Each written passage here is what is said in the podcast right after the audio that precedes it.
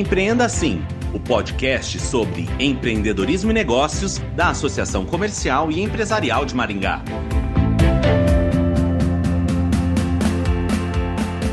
Empresas precisam contratar, mas os gestores de recursos humanos sabem bem como as contratações dependem muito das características geracionais.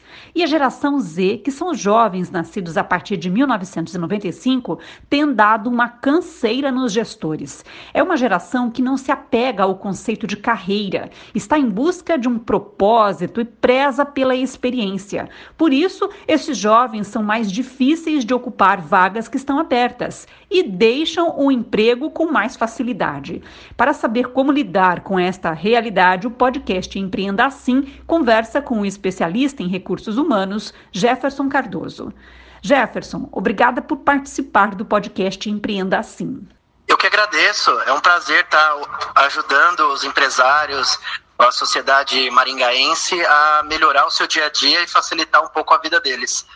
Espero poder ajudar. Jefferson, explica para os nossos ouvintes por que os departamentos de RH têm dificuldade de contratar jovens da geração Z. É, na verdade, a gente precisa entender um pouco que é, nós estamos passando por uma, uma mudança e essa foi a última revolução né, tecnológica, a revolução 4.0, e isso trouxe grandes mudanças não só para as empresas, mas também sociais. Né? O jovem hoje ele já nasceu na era da internet. E a partir do momento que ele nasce na era da internet, os nossos gestores que estão hoje na, na frente das grandes empresas ou como que estão contratando, é, eles não nasceram nessa época e viram a evolução e alguns deles começaram a carreira sem o uso demasiado como a gente tem hoje da internet. Então, a gente sofre um pouco dentro das organizações é, muitas quebras de paradigmas. Um deles é ah, o, o, empre, o empregado, uma questão controle. A nossa geração, aí que está na faixa dos 40 anos, tinha muito controle dos gestores, né? Essa juventude funciona melhor sem controle. Você dá a tarefa e aguarda. E isso é um paradigma tanto para nós da geração é, Y ali, X, mais ainda para a geração anterior, que vinha de uma hierarquia muito pesada. Então, essa mudança que foi externa e a gente tem trazido isso para dentro das empresas já dificulta porque muitas empresas culturalmente não estão adequadas para ter aderência desse jovem.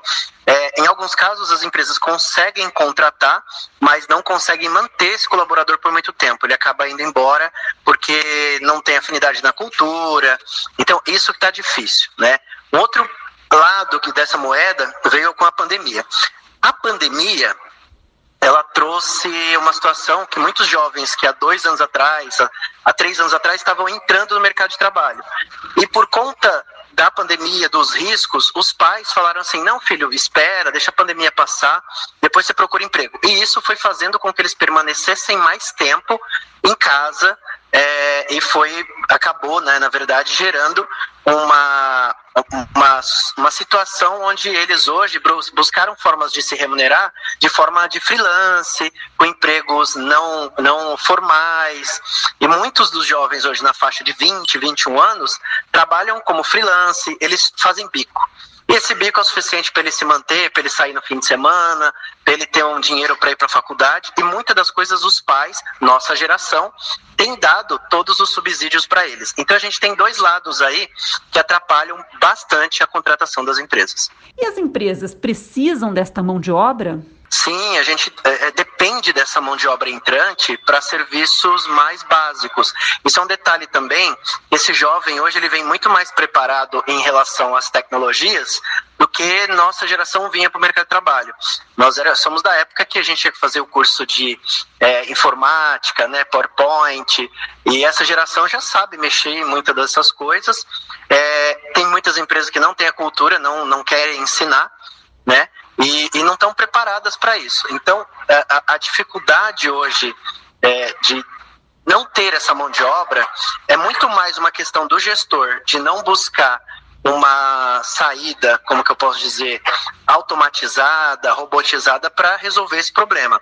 É, um exemplo disso é que algumas profissões cada dia mais estão sendo substituídas. É, recentemente nós fomos com, uma, com um comitê de vários secretários da prefeitura e líderes da cidade visitar São José dos Campos e nós vimos, vimos lá um guardinha de rua, um carro que é um guardinha de rua. Então, uma pessoa só, ele consegue gerar é, 30 multas, né? Faz 30 avaliações de placas por minutos. Então, esse jovem que faria um concurso, entraria para ser um guarda de trânsito ali, um, um, é, um verificador de placa, essas vagas, não, eu estou dando um exemplo, tá? Mas essas vagas já não vão existir mais. A, a vaga inicial hoje para o jovem está muito mais no setor de tecnologia e esse jovem quer trabalhar em empresas de tecnologia, em outras áreas. Se você fizer uma pesquisa, né, e algumas já têm mostrado isso, o jovem não tem vontade de trabalhar no comércio. Ele, ele é, é, o atendimento ao público, essa dificuldade de receber pessoas diferentes, tem tornado cada dia mais difícil a vida do comerciante. E para os gerentes é um problema, porque eu preciso de gente para atender a demanda de pessoas que estão tá vindo no meu comércio. Jefferson, como atrair esta geração? É com salário? É ambiente de trabalho? É, é, engraçado, essa geração eles, eles gostam até de um salário, mas eles não se prendem a isso. Eles se prendem muito mais ao aprendizado.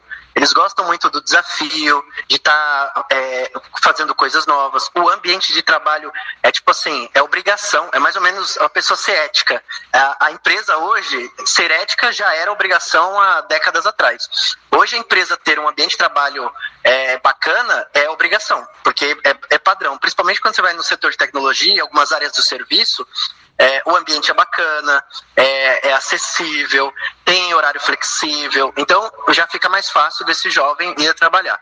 Mas o que tem feito mesmo, as pessoas trabalharem, escolherem algumas empresas, e a gente vê isso nos indicadores do GPTW, é a oportunidade de desenvolvimento. A gente antigamente olhava a oportunidade de crescimento como crescer na carreira, é, crescer de cargo. O jovem já não vê isso, porque a carreira hoje dele, ele nem sabe o que ele vai fazer no futuro. Então ele constrói a carreira dele conforme os interesses pessoais dele. Então eu quero aprender marketing, vou trabalhar numa empresa de marketing.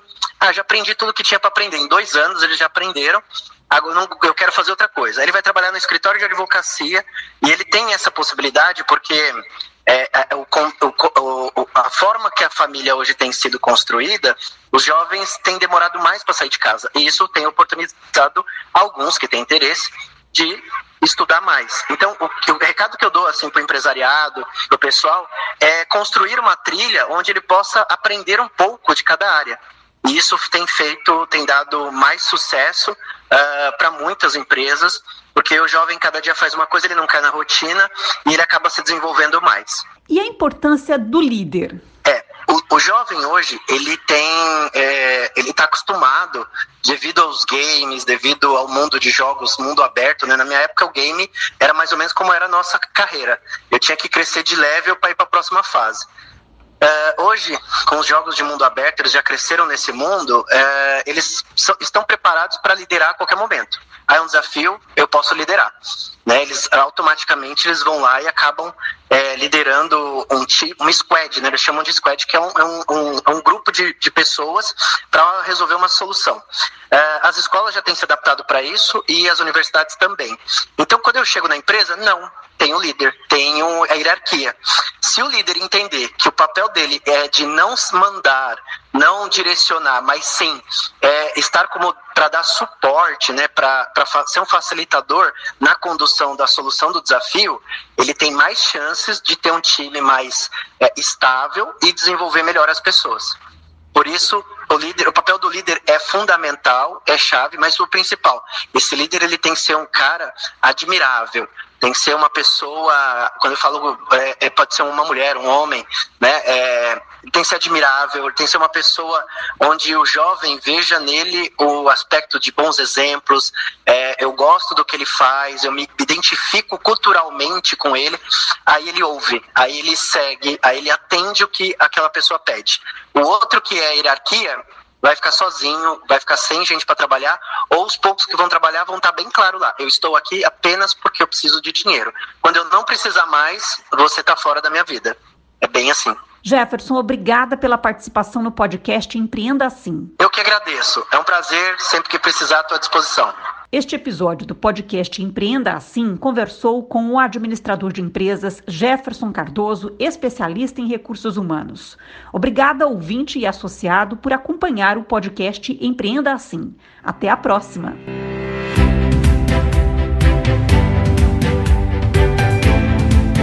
Empreenda Sim, o podcast sobre empreendedorismo e negócios da Associação Comercial e Empresarial de Maringá.